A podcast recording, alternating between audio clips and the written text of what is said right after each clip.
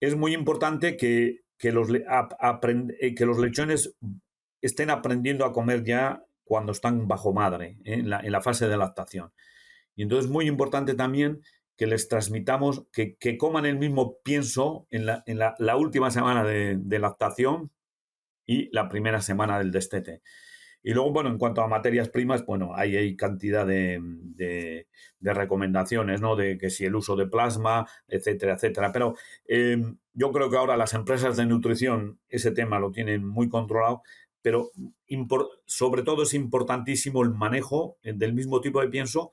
Y luego los lechones eh, están acostumbrados a comer a la vez. ¿eh? La lactación la cerda llama a los lechones y, les da de, tetar a la vez. Entonces, el destete también es importante que puedan comer a la vez.